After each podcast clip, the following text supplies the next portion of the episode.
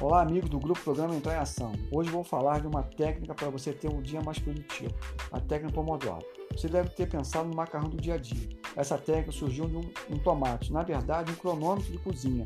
Essa simples ferramenta pode aumentar sua produtividade no dia a dia. Quantas vezes você chegou ao final do dia com a sensação que trabalhou muito, mas o seu dia não rendeu?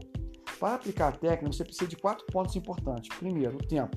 Programar o alarme para 25 minutos, ou seja, um Pomodoro pode ser o celular ou relógio, não precisa ser o cronômetro do tomate. Focar em apenas uma tarefa, focar 100% em apenas uma tarefa. Segundo ponto, pausas. São obrigatórias terminando um pomodoro no intervalo de 5 minutos. Descanse. A quatro pomodoros completo, você deve ter um descanso maior de 15 a 30 minutos. Terceiro ponto, ferramentas necessárias. Duas listas. A primeira lista do inventário, tarefas atuais e tarefas futuras. Segunda lista, tarefas do dia a dia. Anotar apenas as tarefas daquele dia. Coloque os nomes das tarefas e uma, uma estimativa de quantos pomodoros você vai utilizar. Exemplo, ler um livro, dois pomodoros. Organizar minha agenda, dois pomodoros. E assim por diante. Dessa maneira fica mais fácil estimar o número de pomodoros que você vai utilizar. Último ponto, evite interrupções. Evite redes sociais, ligações, TV. Deixe o celular no modo avião. Se você gostou dessa dica, comente. Espero ter ajudado. Um grande abraço. Fique com Deus.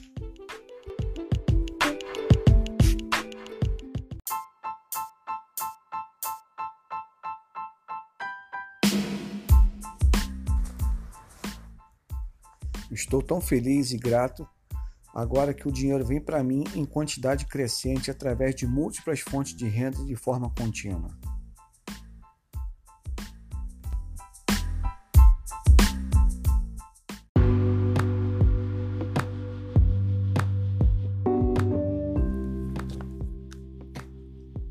O direito de ser rico. O que quer que se diga em louvor da pobreza, o fato é que não é possível viver uma vida realmente próspera e de sucesso quando não se é rico. Ninguém consegue chegar ao mais alto patamar do talento ou do desenvolvimento espiritual sem ter dinheiro suficiente.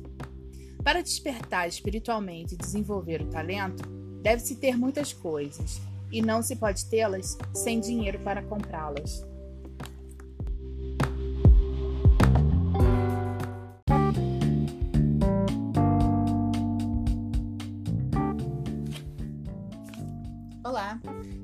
Luciana Márcia, consultora de projetos sociais, e hoje nós vamos falar sobre o direito de ser rico. O desejo é a capacidade à procura de expressão e a ação à procura de desempenho. Uma pessoa não pode viver plenamente no corpo, no corpo sem um bom alimento, roupa confortável e abrigo aconchegante, e nem sem a liberdade consequente da labuta excessiva. O descanso e o lazer são também necessários para a vida física. Ninguém pode viver a plenitude mental sem os livros e a hora de estudá-los, sem oportunidades para as viagens e as observações ou sem companheirismo intelectual.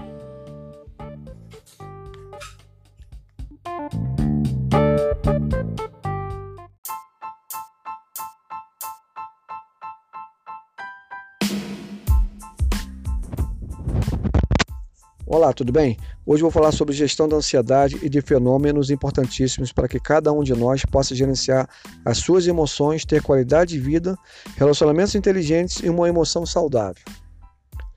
E aqui eu quero trazer cinco dicas importantíssimas para que você possa praticar e gerenciar a ansiedade no seu dia a dia. Primeiro, diminuir a expectativa do retorno. É, toda vez que nós esperamos demais das pessoas reconhecimento, afeto, carinho, nós acabamos nos decepcionando. Mas é isso que aumenta a nossa ansiedade, gera frustração e angústia.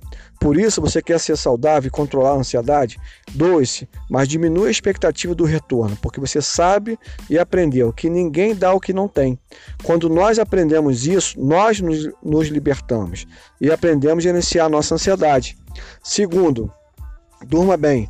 O sono é fundamental para a qualidade de vida. Então, se você quer ter uma emoção saudável e gerenciar sua ansiedade, você, você precisa ter uma boa so noite de sono. E aqui é uma ferramenta muito importante. Não fique até altas horas nos smartphones, porque eles liberam a luz azul que dificulta a produção de melatonina, que é o hormônio do sono.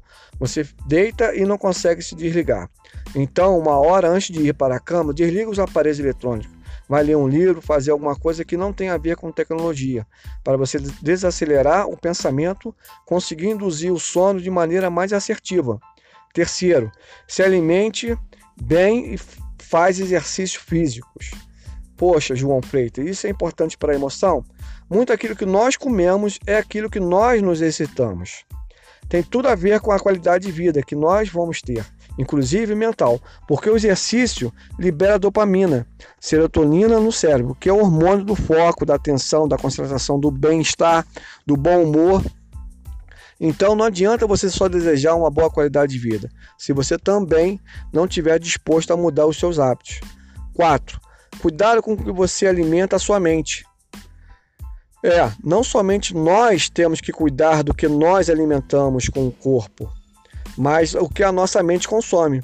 Você precisa iniciar seus pensamentos. O pensamento não é inocente. Tem muitas pessoas que estão asfixiadas pelos pensamentos negativos, pelos sentimentos de inferioridade, pelos pensamentos per perturbadores, que não vai dar conta de que ninguém gosta de você, de que você é o último dos moicanos, que ninguém vê o seu valor, e aí os pensamentos vêm e acometem e aprisionam o seu eu. Sabe por quê? Porque o eu que a consciência crítica, capacidade de escolha, não aprendeu a questionar os pensamentos. Você precisa aprender a questionar cada pensamento negativo, cada pensamento perturbador, aplicar no que, no que nós chamamos de DCP. Duvide de cada pensamento. Critique cada pensamento e determine estratégias para que você possa ser uma pessoa mais feliz, bem-humorada. Você precisa acordar o seu eu de manhã e acordar, a primeira pessoa que você tem que falar bom dia é para você.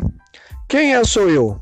Essa consciência crítica, aquele que puxa a tua orelha quando você começa a sentir mal, dizendo: calma, João Freitas, as coisas têm outras expectativas de olhares, ou não. Mas olha por, esse lado. As pessoas não te reconhecem, mas também elas nem estão prestando atenção nas suas masmorras emocionais. E aí, quando você desperta esse eu, que se questiona, que se indaga, que olha para as outras perspectivas, você tem mais chance de gerenciar as suas ansiedades. E por último, gostaria de falar de uma ferramenta importantíssima que eu aplico diariamente na vida, que é a gratidão.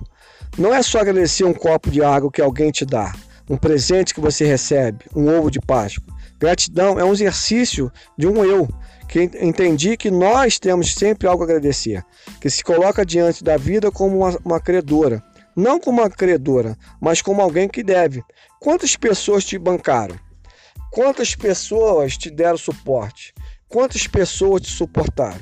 Se você se colocar de vítima na sociedade, vítima do coitadismo, vítima de todo mundo, vítima do padrão de beleza que você não tem, vítima das pessoas que não te reconhecem, você se inferioriza, se angustia e você não consegue ser grata. E uma pessoa grata, ela libera, assim como exercício físico, que dá foco, atenção, felicidade, abaixa a ansiedade. E as suas atitudes vão ser mais inteligentes. O seu feedback vai ser mais assertivo. E com certeza você vai ter uma emoção mais inteligente, relacionamentos mais felizes e uma autoestima mais sólida. Por isso, se você deseja ter saúde emocional e gerenciamento da ansiedade, pratique essas ferramentas e eu tenho certeza que fará grande diferença na sua vida e nos seus relacionamentos. Um grande, um grande abraço do seu amigo João Freitas. Me segue nas redes sociais e se inscreva no meu canal no YouTube. Até a próxima. Um abraço.